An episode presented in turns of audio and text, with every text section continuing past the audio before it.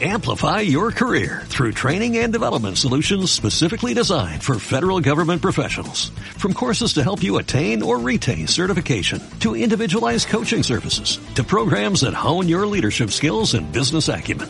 Management Concepts optimizes your professional development. Online, in person, individually, or groups. It's training that's measurably better. Learn more at managementconcepts.com. That's managementconcepts.com. Tanto eres, eh, tanto vales. No es tanto tienes, tanto vales, sino tanto eres o tanto sabes, tanto vales. Es que vale la pena vivir para hacer lo que la conciencia te dicte que debes hacer. Es un derecho de ciudadanía, es un derecho individual, que las personas tenemos la capacidad, ¿no? el derecho y la capacidad de eh, decidir sobre el gobierno de nuestras vidas. Con esa vida quizá más sencilla y más libres y más felices, probablemente incluso seríamos hasta más ricos. Es que el 20% de la población mundial disfruta del 80% de los bienes y además los despilfarra y los destroza, mientras que el 80% de la población no tiene más que el 20%. Lo que nos lleva a esta crisis económica es realmente a que sepamos aprovechar para hacer un cambio de valores. Como con la voluntad de dejar algo a nuestros hijos. Economía Humana, un programa para los que quieren cambiar el mundo. Con Daniel Jiménez y Beatriz Pieper. Bienvenidas y bienvenidos a Economía Humana, un programa de economía para los que quieren cambiar el mundo. ¿Cómo estamos, Beatriz Pieper? Pues muy bien, otro día aquí contigo, Daniel Jiménez, en Economía Humana. Como siempre, dando la información distinta que nos suele aparecer en otros medios de comunicación. O que sí aparece, pero que tal vez no se cuenta del todo bien. Es lo que está sucediendo estos días a cuenta de eso que algunos partidos políticos llaman la trama, pero que no se termina de explicar muy bien en qué consiste. La trama. Pues para eso estamos nosotros aquí, Dani, para poner un poco de luz, un poco o mucha luz, o meter el foco, porque es muy difícil formarse una opinión sobre algo que no tenemos toda la información. Exactamente, por eso vamos a hablar hoy con Rubén Juste, autor del libro IBEX 35, una historia herética del poder en España, editado por Capitán Swing. Este libro es el principal fundamento de quienes sostienen la existencia de una trama económico-política en nuestro país. Y exista o no esa trama, que existe, lo que está claro es que eso no significa que no se puedan hacer las cosas de otra manera, de una manera humana, es decir, al servicio de la gente, del pueblo y no de oscuros intereses. De hecho, hay muchos ejemplos aquí y ahora y que demuestran que la economía se puede gestionar mucho mejor. Claro que sí. Un buen ejemplo es nuestro amigo Raúl Contreras, creador de Economía, la Escuela Popular de Economía, y que nos va a dar algunas pistas para salir de la trama y os vamos a dejar unos minutitos de música y comenzamos con todos estos contenidos que hoy os van a sorprender mucho en Economía Humana con Daniel Jiménez y Beatriz Pieper. Y en los mandos técnicos, Gonzalo Borragán. Economía Humana, el valor de las personas. Es una situación, situación de con dos. Se lo decimos claro, esto no se puede soportar mucho tiempo, es sencillamente insostenible.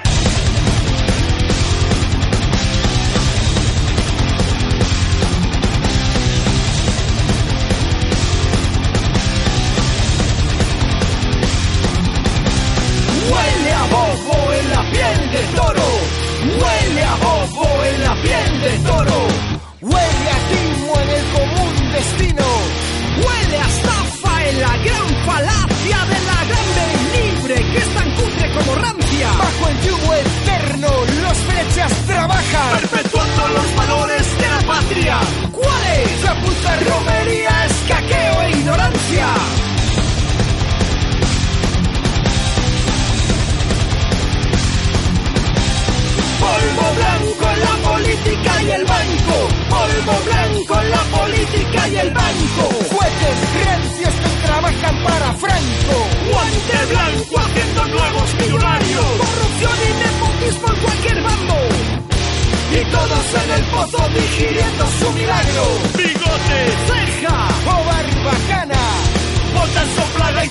te vengan gana.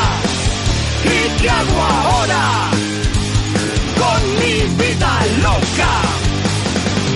En este absurdo, si España es idiota, los mismos listos, los mismos bobos. ¿Será que somos estúpidos todos? Puedes entenderlo yo, pero es así. No quiero ser de aquí, puedes entenderlo no, pero es que yo me doy en adopción. Puedes entenderlo no, pero es así. No quiero ser de aquí, puedes entenderlo no, pero es que yo me doy en adopción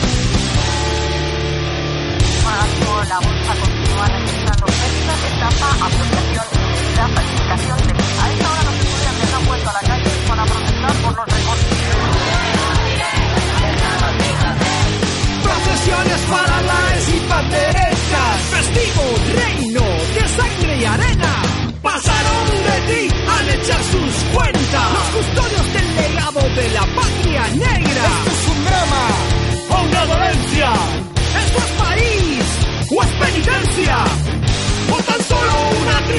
con el folleto de viajes de cualquier agencia. Exe homo somos todos. Exe homo somos todos. Pero antes de que el cuarto Reich nos haga sus peleles, es mejor que Gibraltar nos permita ser ingleses. Basta de aguantar la infamia. De vivir un monopolio en que la banca siempre gana. Rasgar de patria. Que aspirada a ser una provincia más de Islandia. ¿Y qué hago ahora?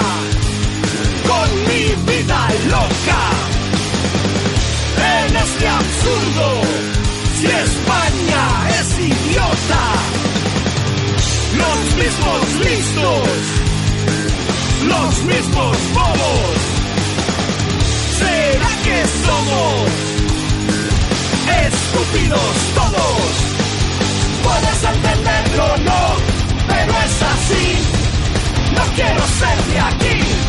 Puedes entenderlo, no, pero es que yo me doy en adopción. Puedes entenderlo, no, pero es así. No quiero ser de aquí. Puedes entenderlo, no, pero es que yo me doy en adopción. Protestas van a continuar porque la situación y el enfado es muy grande. Yo no sé si la persona con la que vamos a hablar ahora a continuación pensaba que su libro iba a tener tanta repercusión. Encima ha coincidido este libro con el estallido de un montón de casos de corrupción en los juzgados.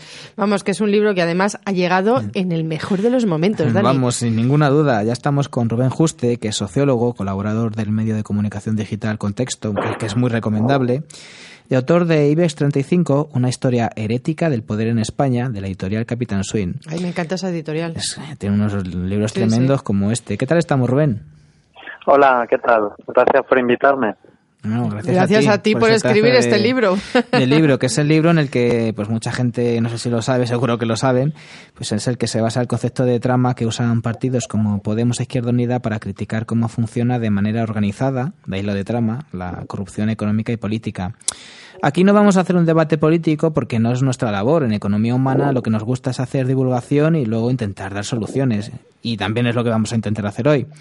Así que Rubén, empezando por el principio, te voy a hacer la pregunta tonta del día, que sabe que vea que a mí me encanta y se me da muy bien hacer No, déjamela a mí porque soy yo la que no sé bien de economía. Bueno, venga, pues déjame. eh, venga, vamos a hacer una, una cosa curiosa, Rubén. La rubia te va a hacer... Alguien se va a hacer la rubia aquí y te va a me, hacer la pregunta me tonta. voy a hacer la rubia tonta. Rubén, ¿qué es el IBEX? Bueno, en su, en su definición formal es un índice bursátil, como existe en otros países, y que aglutina a las empresas de mayor capitalización, es decir, aquellas cuyos títulos se negocian más en bolsa. Luego, por otro lado, el hecho de que sea llamado selectivo, por, por digamos, por eso, por aglutinar y reducir en un, en un número, en ese índice, ese, ese índice que, que siempre aparece en los medios y que sube y que baja, pues, eh, y ese nombre de selectivo encierra otra cosa, que es que, digamos, aglutina una historia de selectividad, de unas empresas privilegiadas, que eso es el, la segunda parte que encierra esa definición técnica. ¿Y, y esa parte es secreta o, o se sabe? Esa parte se, se- se sabe porque además tiene que ver con, con la propia configuración del IBEX 35. Por ejemplo, a la hora de calcular ese índice, esa puntuación, se tienen en cuenta el valor de las acciones, pero también su capitalización. Y eso hace que determinadas empresas importen más que otras a la hora de calcularlo. Y ahí están las antiguas empresas públicas o los bancos. Y eso hace pues que tengan bastante poder en el IBEX. Esta es la definición literal del, IBEX, del IBEX 35, que al final es un índice bursátil, el selectivo, es decir, el de los valores más importantes en cuanto, en cuanto a números. Pero ahora vamos a avanzar un poco. ¿Y qué es el IBEX en términos de, de poder?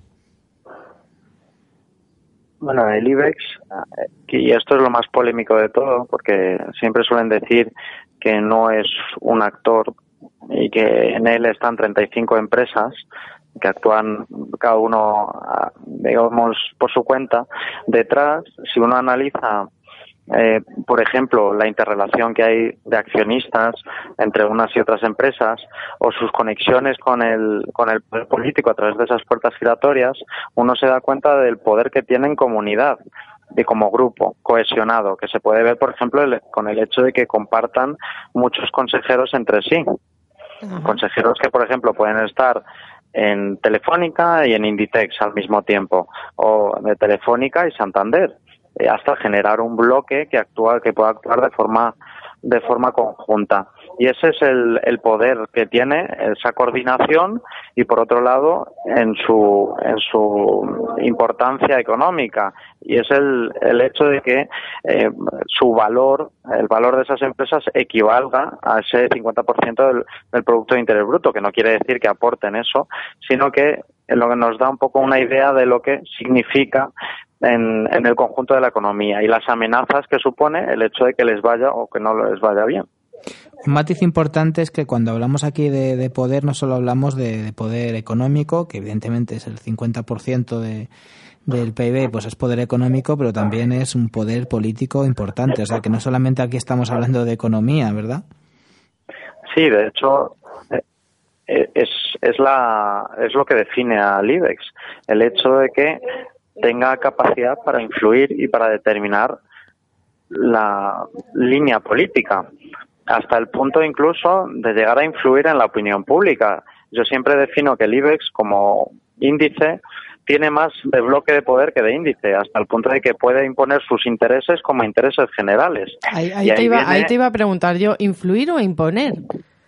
Claro, pero por eso esa es la segunda parte. Claro. Está, hay un ejemplo que está es muy claro y que sucede en 2010, en un momento en que el IBEX ganaba mucho, eh, incrementaba sus beneficios un 20%, aunque tenía unas empresas a las que le iba muy mal, que eran las constructoras, y fue el año de, de los primeros recortes de Zapatero y justamente el IBEX 35 empezó a presionar para que hubiera una reforma laboral.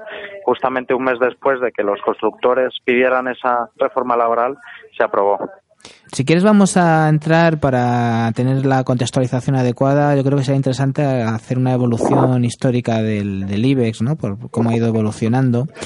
Y si quieres, casi que el primer paso sería mm, hablar de qué había de, antes del IBEX. O sea, qué, qué eh, cuáles son los antecedentes, los, los padres del IBEX o los antepasados del IBEX.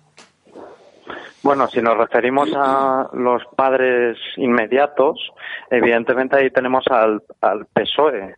También tiene, como toda familia, tiene unos abuelos. Claro. Y esos abuelos son las empresas que todavía permanecen, muchas de ellas, en el IBEX, que son las constructoras que surgen durante el franquismo y que permanecerán luego en ese IBEX 35 desde su fundación. Pero si, si hablamos de aquel periodo que, que le hacen hacer, es el periodo de, del Partido Socialista. Es 1992, el año que aparece el IBEX 35, se cumplen 25 años, y es el año justamente de las Olimpiadas y de la Expo. Y que un poco ilustra a aquellos que fueron sus padres, que no fueron solamente ese franquismo que se instalaba dentro del IBEX, sino que era un grupo como el Partido Socialista, que por ejemplo permitía que se consolidaran grandes, grandes grupos financieros, como el Banco Bilbao o el Banco Santander. Grupos que además eh, luego recibirán con los manos abiertos a, a exministros del Partido Socialista. O sea que las puertas giratorias están desde el principio. A las puertas giratorias yo además pongo un ejemplo que es claro, que es el de Cánovas del Castillo en la restauración. Cánovas, además de ser presidente del Consejo de Ministros era presidente de la compañía de ferrocarriles andaluces. Y no solamente eso, sino también presidente del Banco Hipotecario. ¿Todo al mismo Pues tiempo? ¿Era, era compatible en esa época? Pues que era un sí. hombre muy listo. Era un hombre que tenía largos brazos. Y justamente, además, eh, es sintomático el hecho de que el Partido Popular tenga una fundación que se llama Fundación Cánovas del Castillo. Y, y que el embajador de la marca España, eh, Carlos Espinosa de los Monteros, sea directo descendiente de Cánovas del Castillo. En lo cual nos da una idea de, de- de la línea temporal que atraviesa España y que atraviesa el poder. Un poder que tiene dos brazos, uno en la política y el otro en la propiedad privada, en las grandes empresas. Oye, Cuando hablamos de los socialistas de los años 90, eh, no sé por qué resonan en mi cabeza términos como, por ejemplo, la Beautiful People o la cultura del pelotazo. Sí, eh, el PSOE y sobre todo Solchaga tenía esa famosa frase de que España es el país donde es más fácil hacerse rico. Y mm, ilustra un momento en el cual ellos querían eh, extender el mercado de acciones, el mercado de capitales, y Solchaga era uno de los principales impulsores hasta tal punto que muchos de sus subordinados luego acabarán en el IBEX 35, hasta aquel que eh, creó la ley del mercado de valores, que creará la Comisión Nacional del Mercado de Valores y será su presidente, acabará también en el propio IBEX 35. Es uno de los padres Y- del IBEX, Solchaga, se podría decir. Claro, sí, sí, es, es un poco la madre, diría. Anda. diría. Sí, pero no se le da tanta importancia a este hombre en la historia de la economía. ¿Por qué dices la madre? ¿Porque ha tenido muchos hijos? Claro, porque es el que el que permitió reproducir el, el Ya, modelo. ya, ya. Si no hubiera sido por Solchaga y por su capacidad incluso de entrenar esas viejas Mm. fuerzas franquistas que no tenían una capacidad para competir. Y lo que hace Solchaga es, sobre todo, reducirlas al mínimo y consolidar un, un sistema financiero que pudiera sostener al conjunto. Sobre todo financiero, porque Solchaga no fue ese el que dijo que la mejor política industrial es la que no existe. Eso es.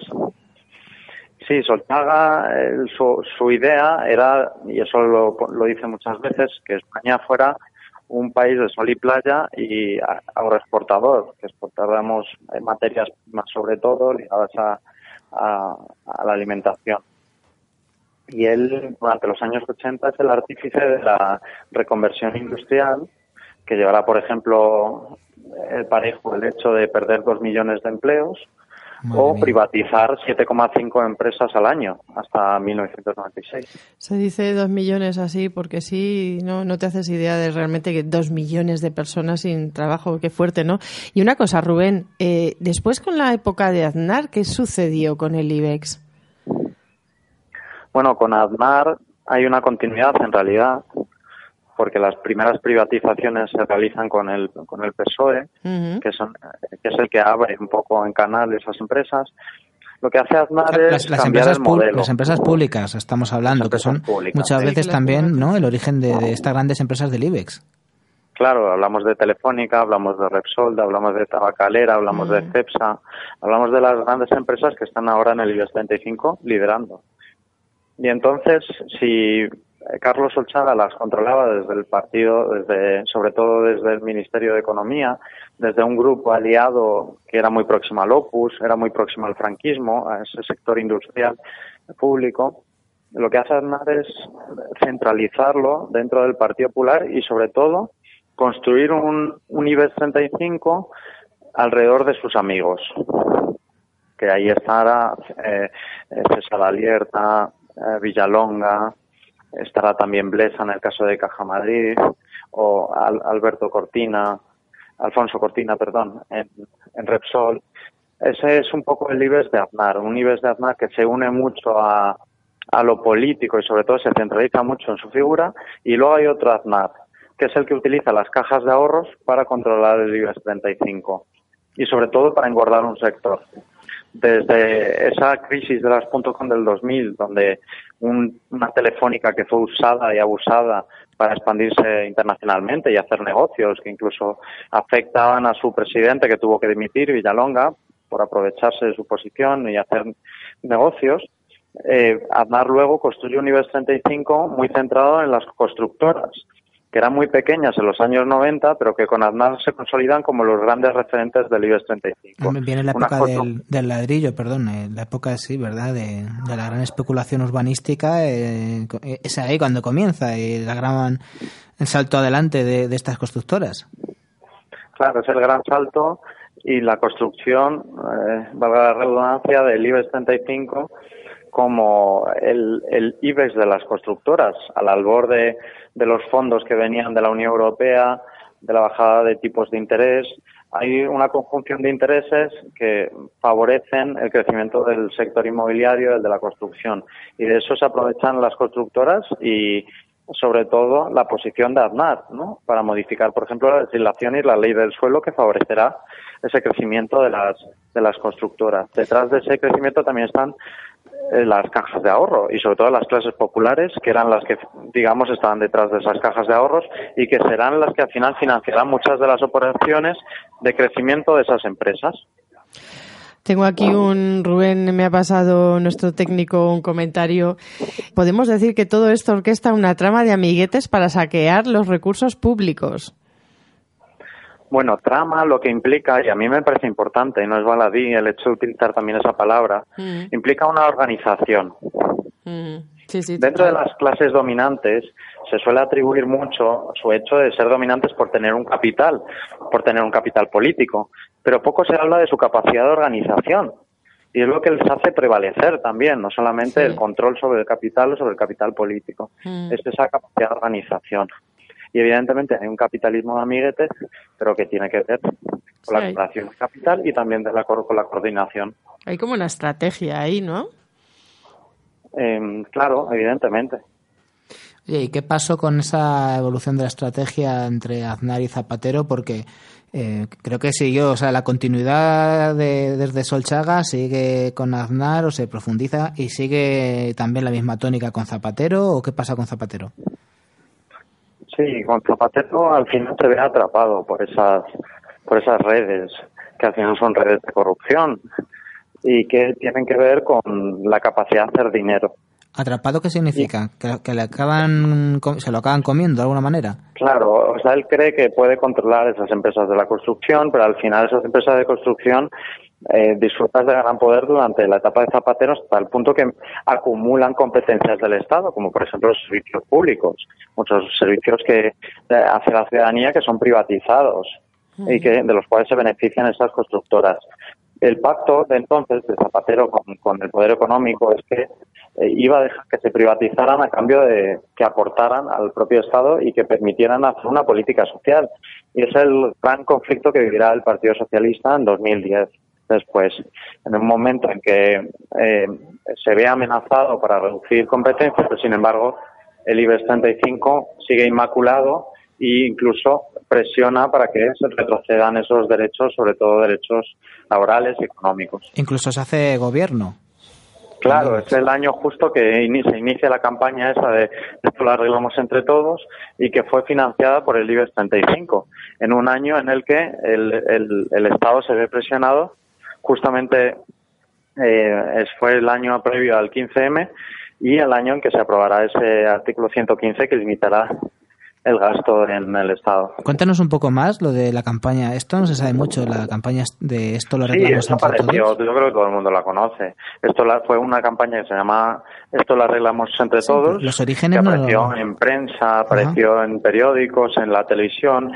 Pero esto fue eh, organizado, se conoce la campaña, pero tú dices que esto fue organizado por el poder económico. Claro, no, esto fue financiado directamente por Seopan, ah, que es la patronal de los constructores y que eh, uno, el presidente de esta campaña, el director de esta campaña era Guillermo de la Dehesa, consejero del Santander, y además había otro que era su referente, que era Miquel Roca, consejero de ACS. Vamos, que había que decirnos que teníamos que arrimar el hombro y eso crea un caldo de cultivo para justificar tal vez recortes, por ejemplo y justificar también presiones para que el Estado, al mismo tiempo que hacía recortes, eh, hiciera una política de inversión dirigida a estas constructoras. Es el mismo año en que se realizan recortes en el, gobierno, y, perdón, en el Estado, y eh, se hace una política de inversión público-privado de 17.000 millones para alentar a la construcción.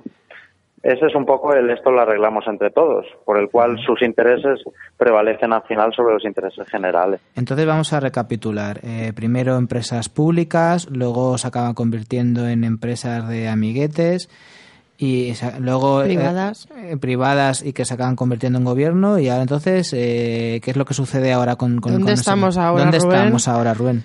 Bueno, en 2012 se da un, un vuelco a esa situación precisamente por esa vulnerabilidad que tenemos eh, por estas empresas excesivamente endeudadas.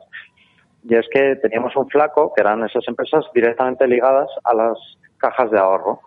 Entonces es cuando aparece un actor, que es la Unión Europea, y de la mano un memorándum de entendimiento que implicaba la eliminación de las cajas de ahorro, la supresión de su figura legal y su conversión en meros accionistas. ¿Estás diciendo que el, la, perdón, la reconversión de las cajas o su bancarización fue parte de ese memorándum que se puede decir que fue como el rescate bancario? O sea, que Bruselas nos pidió que nos cargáramos las cajas. Claro, directamente, evidentemente. Ahí se pide directamente en ese memorándum que, que las cajas de ahorro dejen de ser ya actores independientes y que digamos que vale, pero se ¿qué intención... en fundaciones tenedoras de acciones. Claro, o sea, ¿qué intención hay ahí? La intención era, la formal, era que se financiaran en el mercado.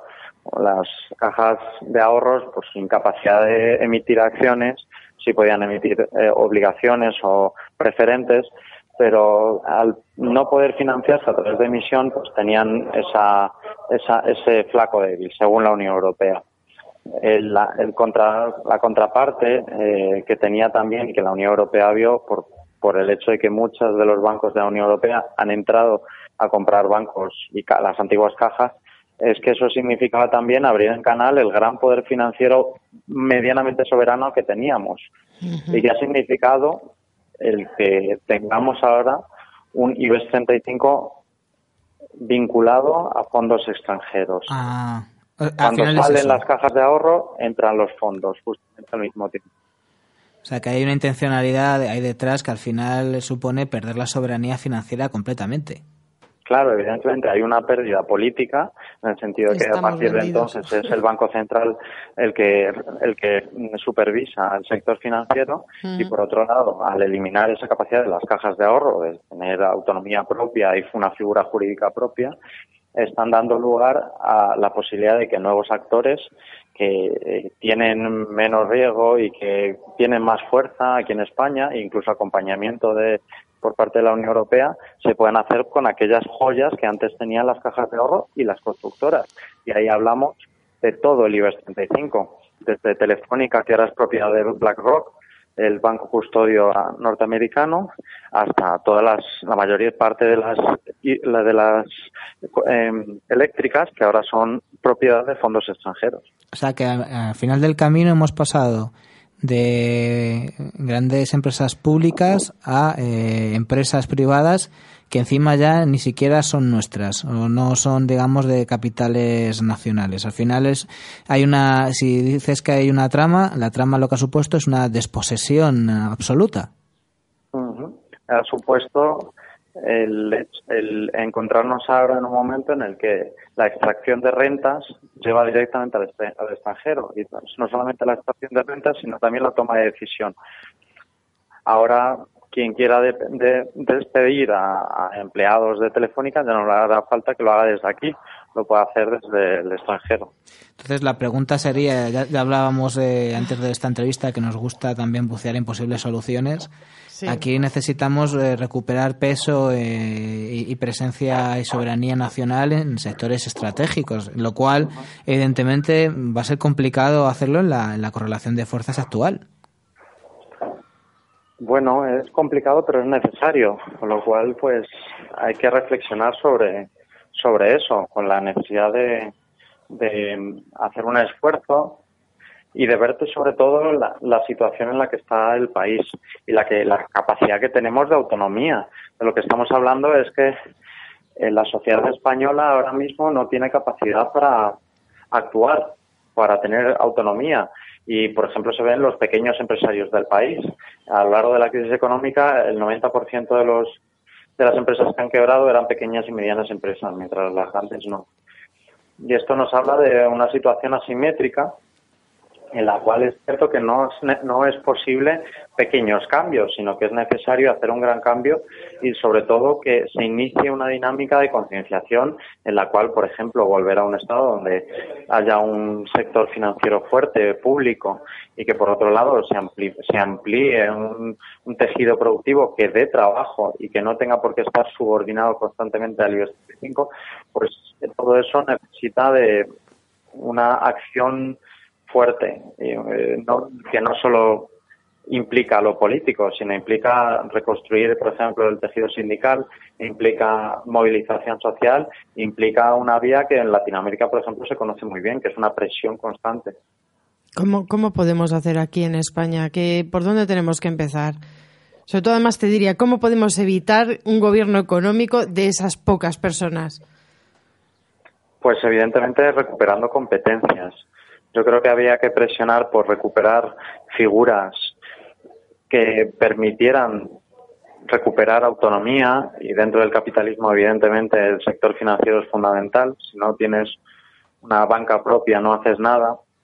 Y en ese sentido pues habría uno que yo soy más, más proclive a, a recuperar las cajas de ahorro por lo que significaba en un sentido más local. Claro. Que luego fue pervertido con una legislación que permitía, por ejemplo, expandirse más allá de su territorio de origen. Pero sí que es necesario pues recuperar esa territorialidad que permita, pues por ejemplo, que no haya la, transferencia que está habiendo de población del campo a la ciudad, hasta tal punto que podemos hablar de una nueva de un nuevo éxodo rural como en los años 60. Sí. La verdad es que es, es, una obra imprescindible, un libro importantísimo en el que has escrito que tal vez sea un manual, vamos, que, que haya que leer. Vamos a repetir si queremos, el, el, título. ¿eh? Si queremos cambiar este, este país. IBEX, 35. IBEX 35, una historia herética del poder en España, de la editorial Capitán Swing. Ya tenemos que ir terminando la, la entrevista, pero sí que quería incidir en esto que hablas de herético, ¿no? De que es una historia herética porque en este país eh, se ha dicho, vamos, que es que el IBEX 35 en los medios de comunicación casi que es sagrado y criticar unas de estas grandes empresas como que está mal visto cuando resulta que ni siquiera ya son en españolas, si te das cuenta, ¿no? O sea, es una herejía cuando en realidad en el claro. fondo, pues habría que empezar por ahí. Claro, es una herejía porque ellos mantienen que si vas en contra de sus intereses, vas en contra de los intereses del país. Eso se ha visto en los últimos años. No se podía criticar Cuando no son ya de este país. Las empresas, cuando no son realmente de este país. Pero por eso hablo de esa herejía, de esa, de esa línea herética que no solamente se basa en desafiar la historia oficial, sino que, que al final pues lleva a, a no tener, a, a, también a tener una, una historia que, que, que, no se atreve con el poder.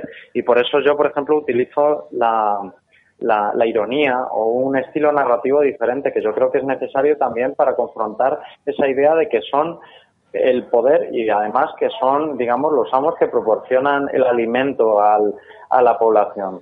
Y sí. en ese sentido, pues se necesita un estilo diferente de contar la historia y por eso yo hablo de una historia herética.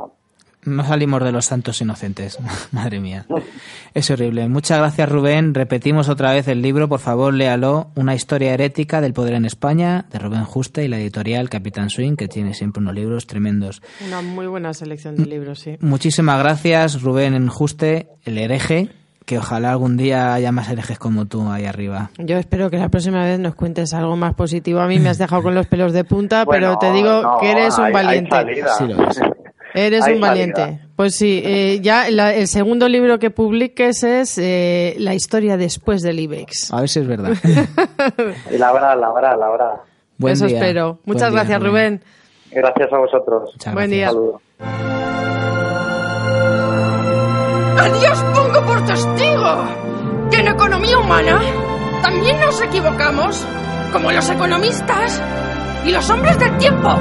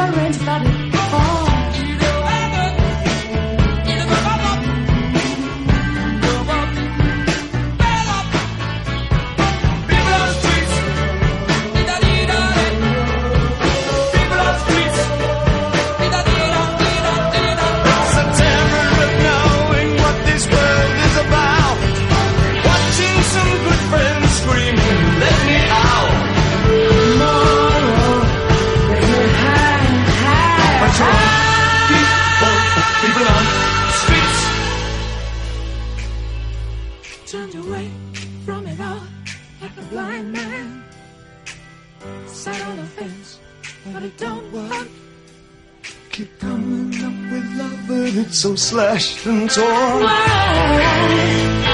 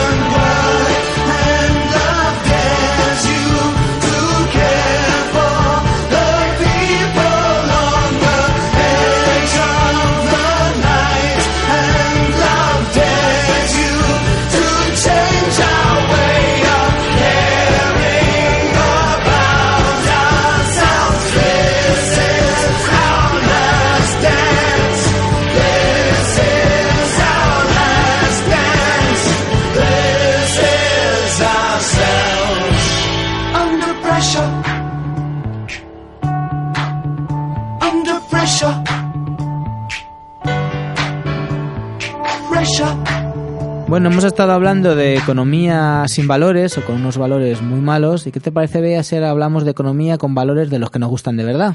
Pues mira, Dani, no veas cómo te lo agradezco, porque de verdad que lo necesito. Querida amiga, para eso estamos. Ay. Pues estamos hablando ahora mismo ya en conexión con una de las personas que más nos gusta por lo que hace y por los valores que tiene, con Raúl Contreras, buen amigo del programa y creador de Economía, la Escuela Popular de Economía. ¿Cómo estamos, Raúl? Pues muy bien aquí, cuidando nuestros valores junto a los vuestros. Menos mal, Raúl, que existes y que estás aquí y que nos vas a contar lo que nos vas a contar, porque si no parece que perdemos la, la esperanza. Oye, hablando de, de economía y valores, mucha gente no, no se acuerda de que, por ejemplo, Adam Smith, que le mencionan tanto para eso de la mano invisible y esas cosas, era un filósofo moral y tiene muchos libros, muchos, muchos libros que hablan de, eso, ¿no? De que era un filósofo moral y en cambio la economía que parece que, que viene de él la quieren vestir como algo amoral que al final acaba pues derivando en comportamientos directamente inmorales y frente a eso pues lo que dices tú Raúl es que la economía tiene que tener valores, ¿verdad?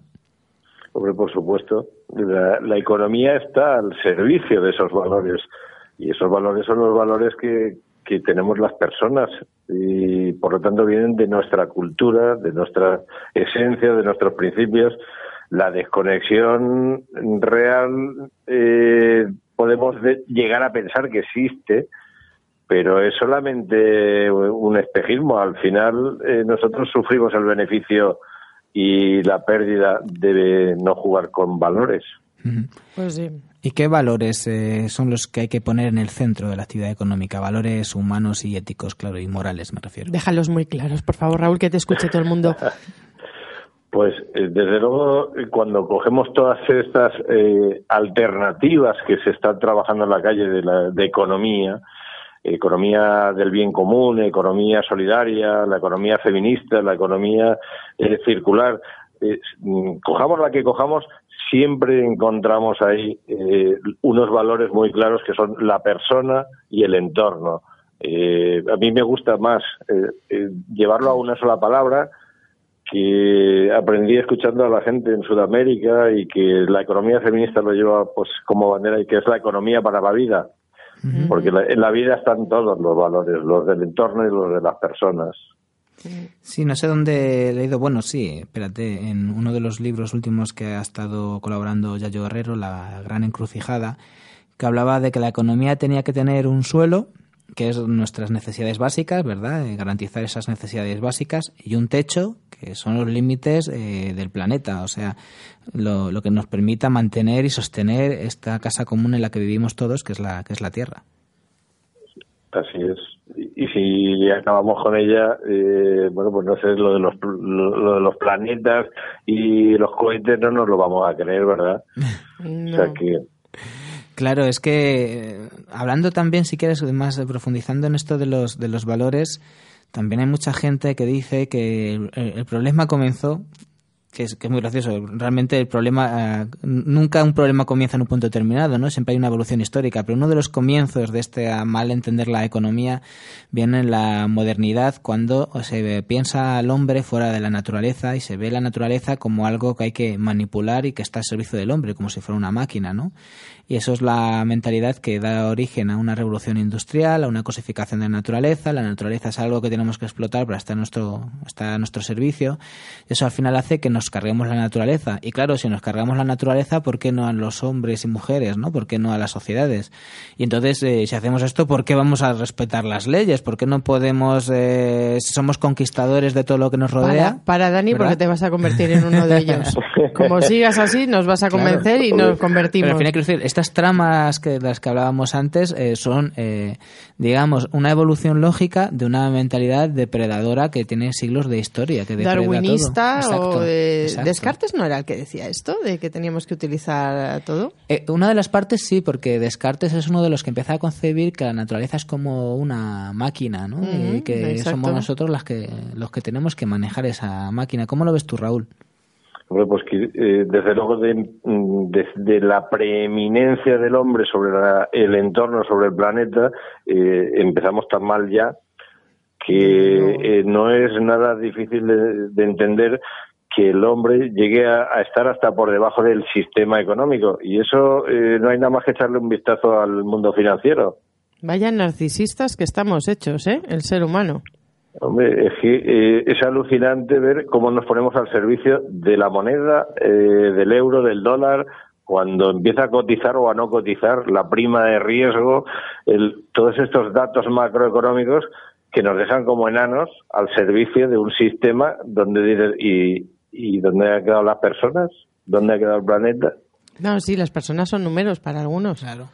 Y si no tenemos que respetar el planeta y las personas, ahí donde íbamos, ¿por qué entonces tenemos que respetar incluso las leyes? Si las leyes son un estorbo, son eh, regulaciones rígidas, ¿no? No, las leyes están para otros. Claro, exactamente, ¿no? O sea, no se entiende que al final es un marco eh, común que, que, garantiza que todos tengamos eh, algo que ver con esto y que nadie quede en la orilla. Yo desde luego, todo este juego malvado, eh, yo creo que nos enseña dos cosas. Una, eh, nos hemos equivocado. Y dos, eh, sabemos cómo funciona esa máquina y la podemos utilizar al revés, porque nos han enseñado ya cuáles son las claves. Nos hemos equivocado a quien seguimos también, ¿no? Por supuesto, nos hemos equivocado en nuestras decisiones y nuestras decisiones las hemos tomado en función de a quién escuchamos y cómo los escuchamos. Y sobre eso que dices de, ya que sabemos cómo funciona la máquina, podemos darle otro uso al revés de cómo se está haciendo, pues eso me interesa. ¿Cómo, cómo se puede dar la vuelta a la tortilla? Pues mm, veamos un, ejemplo claro y, diáfano y es, bueno, pues eh, todo el mundo sabemos que el, eh, que el sector público, la administración está al servicio de, los ciudadanos. ¿Seguro? Es un, un, elemento, digamos, teórico incuestionable. bueno, ¿y en la práctica? y en la práctica resulta que nos encontramos las tramas, ¿no? ¡Ay, la trama! Y bueno, pues eh, está visto que ese dinero público, ese dinero que se gestiona desde la administración, mal utilizado hace mucho mal. Así es. Y, si ese hubiera sido el objetivo, que esperemos que no lo haya sido nada más que para unos poquitos, si ese hubiera sido el objetivo, hubiera sido un, un objetivo exitoso. Ya, pero siempre son es un objetivo para unos poquitos, pero es que esos poquitos tienen mucho poder. Bueno, pues ahora démosle la vuelta, ahora eh, pidámosle a ese dinero de la administración que eh, cuando se utilice se le pongan más objetivos que no solamente compremos las mesas que necesitamos en los colegios, que no solamente compremos el catering de ese comedor escolar, que no solamente compremos eh, los ordenadores de, de la oficina del ministerio, sino que exijamos que sea una compra pública responsable. Cuéntanos más. Y esa compra pública nos aporte valores sociales y valores ambientales, además de traernos el ordenador que necesitamos para trabajar. Raúl, me estás diciendo que hay ayuntamientos que en lugar de esas tramas de le doy esta concesión a un amiguete con el que compartía pupitre, ¿me estás diciendo que en lugar de eso hay ayuntamientos que, que hacen compras eh, públicas con criterios éticos? así ¿Eso existe en este país nuestro? Existe, existe. Y hay, hay ayuntamientos donde llevan años de lucha y, y de persecución eh, por parte de el, el mercado ordinario eh, por haber aplicado esos, esas cláusulas sociales en las contrataciones públicas. Barcelona ha sido el ayuntamiento que ha dicho que, creo que era así, que no contrataba a empresas que, de- que estuvieran en paraísos fiscales, ¿puede ser? Es uno de los, los criterios éticos están en, en esas cláusulas sociales y ese es un criterio ético, por supuesto. Oye, chicos, me estáis diciendo que hay varios ayuntamientos que ya están utilizando estas pautas. Bueno, hay, hay ayuntamientos que los llevan gastando desde hace muchos años. Cuéntanos. Hay un ayuntamiento eh, que, que es pequeñito y sin embargo es grande, que es Avilés, que lleva eh, aplicando las cláusulas sociales desde hace muchísimos años. El Avilés. Ayuntamiento de Barcelona. Sí, el de Bilbao, en Valladolid se aplican cláusulas, en Madrid desde- en los últimos años se ha desarrollado eh, normativa para la aplicación de cláusulas sociales. Eh, eh, hoy en día yo creo que ya está muy extendido. Jurídicamente ha avanzado mucho también con la nueva Directiva Europea de Compra Pública del año 14 y que hoy tenemos en las Cortes eh, ahí el- la nueva ley de contratos del Estado que habla de esto. Ajá. Y bueno, pues jurídicamente ha avanzado mucho, la práctica también ha avanzado y hay una voluntad clara de, de muchos municipios. Ahora hay que ir concretando todo eso en realidades, en contratos. Pero cuéntanos más de, de esas cláusulas, por ejemplo. Hemos hablado de los paraísos fiscales, hay más cláusulas, por ejemplo, yo que sé, del origen del producto. o- Cuéntanos. Pues mira, Que sea hay muchas- sostenible. Claro, hay eh, tener en cuenta que, que dentro del ámbito social y ambiental, eh, bueno, pues el, el, es- el abanico es generoso, ¿no? Eh, las cláusulas que más se han ido aplicando, por ejemplo, en temas sociales es sobre contratación de personal. Eh, se suele utilizar cláusulas para eh, la contratación de colectivos de exclusión. Eh, en temas medioambientales ahora hay, por ejemplo, eh, bastantes sitios donde se está poniendo criterios de eh, alimentos ecológicos, kilómetro cero, para los, el- la alimentación que llega a los centros escolares, a los, a los niños en los coles.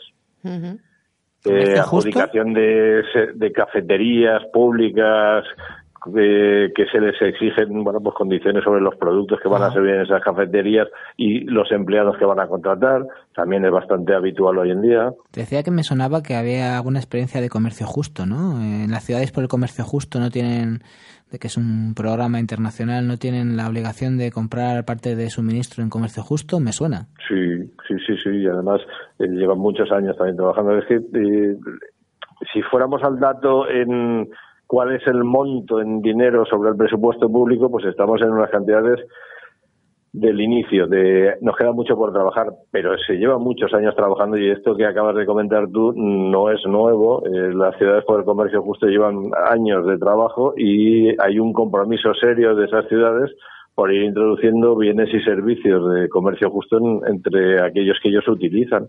Lo del café es una de las, yo creo que es uno de los ejemplos más visuales, ¿no? Joder, da la sensación de que son dos mundos diferentes, ¿eh? De la anterior entrevista a esta. Completamente, pero la evolución está en nuestras manos, ¿eh?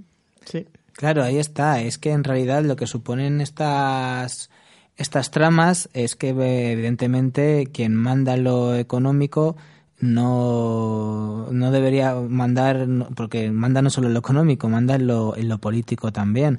Evidentemente, si tú vas por la calle ahora y le dices, oiga, eh, ¿usted está de acuerdo con esto? Todo el mundo dirá que no. Y si le dice, ¿usted está de acuerdo con las cláusulas sociales y usted le gustaría que esto fuera así? Seguro que la mayoría de la gente diría, pues por supuesto que sí. Pero- Al final es un- una cuestión de empoderamiento en el sentido muy crudo de quién tiene el poder, ¿no? Y evidentemente si la economía fuera soberana, una- soberanía económica de la gente, evidentemente no habría tramas y las cláusulas sociales serían lógicas, porque la administración tiene que estar para, para esto. pero además tener en cuenta que eh, hay un mandato muy claro, desde, no de ahora, sino de, de, siempre, de la transversalidad de las políticas sociales y ambientales en la administración pública. O sea, todas las administraciones, desde hace tiempo, eh, tienen esa obligación entre sus deberes y qué mejor manera de transversalizar una política social o ambiental que introducirla dentro de la gestión de las compras que hacen todas las divisiones o, espacios o áreas de trabajo de las administraciones. Eso es una realidad que además tiene, tiene concreción posible. Eh, tenemos mm, en este momento ya muchas posibilidades de desarrollo de esas cláusulas y aplicación de esas cláusulas e incluso de medición del beneficio que genera. Solo hay que eh, ponerle a esto las ganas, la voluntad política y quitarse un poco el miedo de qué va a pasar eh, cuando yo salga con un, con un concurso con cláusulas sociales a la calle. Sí, eh, yo lo, que quería saber es un poco em, ¿qué, podemos hacer los, los oyentes, nosotros, con, con este tema. ¿Cómo, ¿Cómo podemos hacer para que esas cosas realmente siempre sean así? Bueno, mm, mm, la clave está en comportarnos nosotros también como consumidores responsables. Eh, desde el momento en que la Administración pueda tener eh, una valoración positiva del ciudadano por esa compra pública responsable, hasta el punto de que también el ciudadano ejerce como tal, vamos, eh, yo creo que, no habrá cuestión. Quizás aquí el problema viene con que eh, la administración no está viendo ese mensaje o no está oyendo ese mensaje en la calle y, sin embargo, está leyendo el hay que ahorrar, hay que eh, bueno pues eh, ir a la oferta económica más ventajosa y hace una lectura que no es conforme al, a la ley y es que la oferta económica más ventajosa es la del precio más barato. y ahí se ha roto todo lo responsable. Pero es que no es eso lo que dice la norma. La norma dice que la oferta eh, económica más ventajosa es aquella que lo es eh, financiera, social y medioambiental. Claro. No simplemente se trata de números. ¿Y cómo las instituciones pueden realmente dar ese mensaje claro, claro, claro a, a todo el mundo? Porque, claro, no está llegando el mensaje claro pues generalizando el uso de ese, de ese tipo de clausulado y, generalizando incluso en las compras menores, esas que no van a concursos públicos, utilizando criterios también ahí, sociales y ambientales. Eh, todos los concursos debajo de 18.000 euros eh, son concursos que, es legal adjudicar eh, incluso sin, sin ningún tipo de convocatoria. bueno, pues porque no lo haces en vez de hacerlo de cualquier manera, lo haces con criterios sociales y criterios ambientales. O sea, lo que quieres decir es que las instituciones sean el referente. Claro, que es que si eso se hace normalmente, la ciudadanía lo va a ver. Claro. Porque si yo estoy vendiendo chicles y me dejan de comprar chicles porque no estoy siendo ético o porque no estoy cumpliendo con unos parámetros sociales mm. eh, y quiero vender los chicles, aunque solo vean, venda 5.000 euros al año, pues mm, ya me ocuparé de cambiar mi modelo de gestión. Está claro. Oye, Raúl, una última cuestión de si hay que separar lo político de lo económico en el sentido de que todas estas tramas se generan cuando la política está, mm, digamos, subrogada, la economía está debajo de la economía y al final acaba siendo casi una, un apéndice, o sea, y la economía controla lo político. Claro, es que eso es lo mismo que, que, cuando hemos estado hablando de las personas, que lo económico debe estar al servicio de lo político y lo político y lo económico al servicio de las personas. Y ese es el orden. O sea, que tenemos que dar la vuelta a la tortilla ya. Hombre, completamente. Esta es la traducción. De, no, no, hay que darle la vuelta a la trama, o sí, pero darle la vuelta a la trama es darle la vuelta a la tortilla. Pues habrá que hacer una, una tortilla que, como todo el mundo sabe, pues requiere usar huevos, eh, requiere otras cosas, requiere patatas y un montón de, de, ingredientes. Y sobre todo requiere que la receta la pongamos eh, la gente. Y que los ingredientes sean de consumo responsable, ecológicos. La próxima vez que digamos que, eh, si, que el objetivo se ha cumplido, pues que no tengamos que decir que se ha cumplido el de la trama eh, que, que, nos precedía, sino el de el, consumo responsable, el de una acción transversal de las políticas eh, sociales y ambientales. Pues a ello habrá que, ir, habrá que ponerse. Bueno, estamos, ya, está, está, ya en camino, todo está caminando ya. Mira, Raúl, es un ejemplo, claro. Y, además un hombre que está ahí no solamente diciendo cosas... Raúl Contreras es el ejemplo. Y sino que está ahí dentro de, un ayuntamiento haciendo cosas. O sea, no es un discurso. Este señor no solo da discursos. es un gran guerrero. Pues muchas gracias, Raúl. Y encantado, como siempre que estamos aquí, encantados de hablar contigo, siempre que lo hacemos. Cuídate y a seguir dando ejemplo. Eso, a seguir luchando a favor de, de, la vida, de la economía de la vida, ¿no? ¿Cómo era eso? Sí, sí, sí la sostenibilidad de la vida, que es lo que nos da todo el, oxígeno. Yo creo que hay que luchar a favor de eso y dejar de luchar contra los de la trama. Buen día, Raúl. Vale, hasta luego. Buen día. La mejor economía es la humana.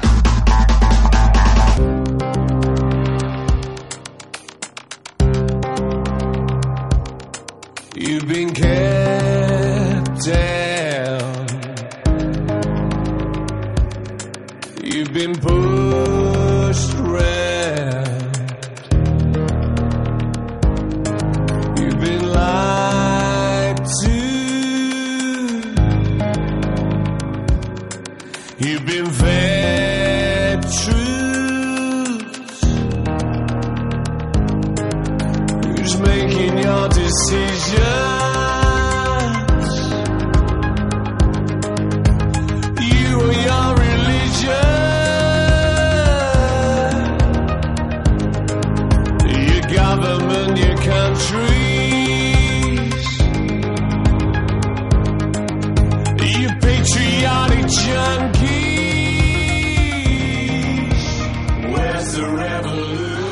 ¿Qué te ha parecido el programa de hoy?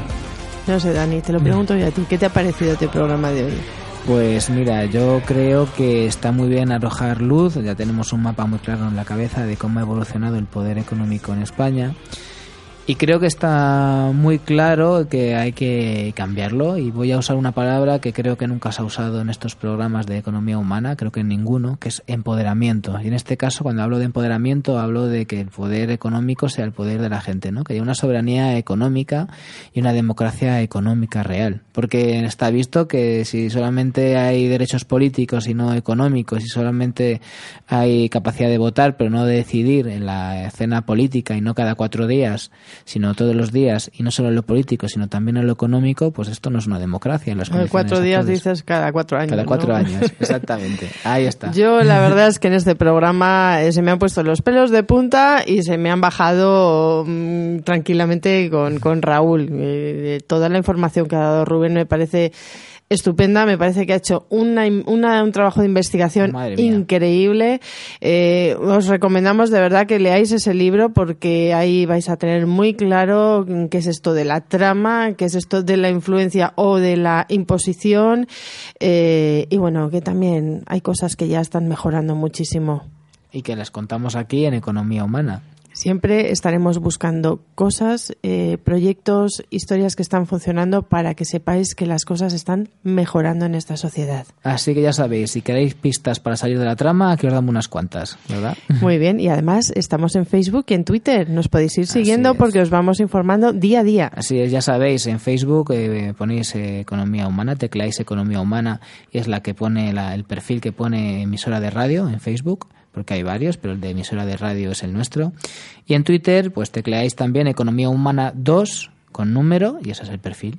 Y nada más, muchas gracias y nos vemos dentro de una semanita. Gracias por seguirnos y gracias por compartir nuestro programa. Amplify your career through training and development solutions specifically designed for federal government professionals. From courses to help you attain or retain certification, to individualized coaching services, to programs that hone your leadership skills and business acumen, Management Concepts optimizes your professional development. Online, in person, individually, or groups. It's training that's measurably better. Learn more at managementconcepts.com. That's managementconcepts.com.